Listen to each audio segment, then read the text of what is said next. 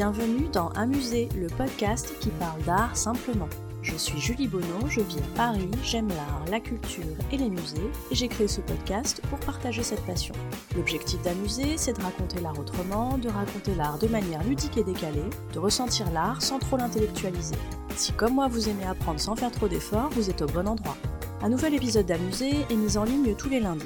Vous pouvez vous abonner à Amuser sur les plateformes iTunes, Spotify, SoundCloud, Stitcher et Podcast France. Vous avez le choix.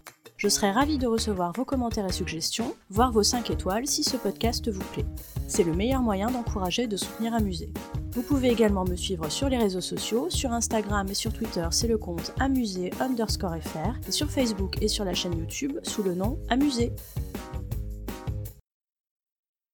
De la série consacrée aux artistes féministes. Je suis particulièrement enthousiaste à l'idée de vous parler de cet artiste, que j'adore bien évidemment, sinon j'en parlerai pas. Aujourd'hui, je vais vous parler d'une femme artiste qui lutte, qui se bat, qui revendique. Ses combats, dont le féminisme et la place de la femme dans la société, elle les clame haut et fort. Pas de demi-mesure avec cet artiste, je l'adore. Aujourd'hui, je vous parle de la grande Frida Kahlo. Ceux qui me suivent sur Instagram ont pu découvrir que j'avais une telle admiration pour Frida Kahlo que j'ai une jupe dont le tissu est à son effigie. C'est pour dire. Cette artiste, elle me donne envie d'hurler toutes mes convictions à la face du monde. Il y a quelque chose d'animal dans cette vie et dans cette œuvre, je trouve. Mais avant tout, refaisons un petit point rapide sur sa vie, histoire d'être tous au clair. Frida Kahlo est une artiste mexicaine du XXe siècle. Elle est morte plutôt jeune, à 47 ans, à cause de soucis de santé qu'elle a connus depuis toute petite. Elle subira toute sa vie les séquelles d'un très grave accident qui a littéralement brisé son corps. Ceci explique probablement les nombreuses représentations du corps qu'on voit dans ses toiles. Cette artiste a un rapport au corps un peu compliqué, violent, tourmenté, elle lutte contre lui sans cesse, mais en même temps, c'est ce corps traumatisé qui lui a permis de découvrir la peinture lorsqu'elle était bloquée dans son lit. Frida Kahlo, c'est une femme et une artiste libre. Alors la femme libre d'abord. Elle a vécu une relation passionnelle avec l'artiste mexicain Diego Rivera. Sa famille est contre leur mariage, peu importe, Frida l'épouse quand même. Diego Rivera traîne une réputation d'homme infidèle, Frida en souffrira mais se considérera également libre dans cette relation et aura des amants, hommes et femmes d'ailleurs.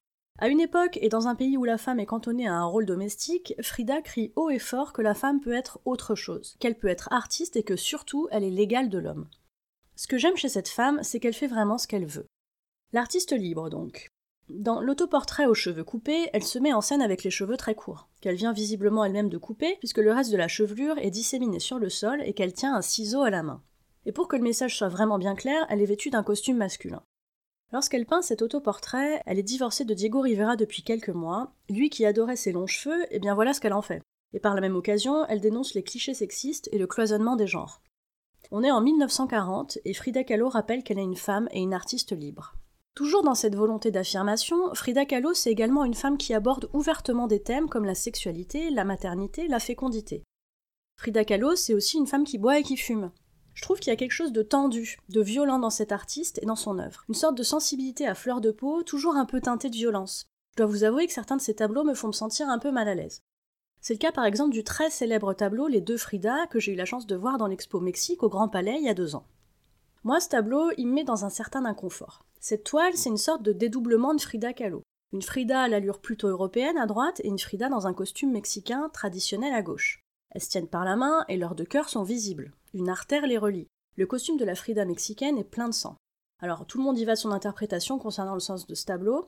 Je préfère rester sur la sensation, une sensation d'une violence contenue, d'un mal-être, d'une angoisse, d'un truc un peu étrange et pas vraiment explicable. En tout cas, c'est ce que ça provoque chez moi. C'est d'ailleurs pour ce genre de tableau qu'on classera parfois l'œuvre de Frida Kahlo dans le courant surréaliste. Elle, elle a refusé toute sa vie d'être classée parmi les surréalistes. Libre, Frida. Quand je me replonge dans la vie et l'œuvre de Frida Kahlo, je vous jure, j'ai des envies de révolution. Vous trouverez dans les notes de cet épisode des références intéressantes en lien avec le sujet traité. N'hésitez pas à me faire part de vos commentaires sur Amusé. Si vous souhaitez encourager ou soutenir ce podcast, ou simplement dire que vous l'appréciez, n'hésitez pas à lui mettre une bonne note sur les plateformes d'écoute.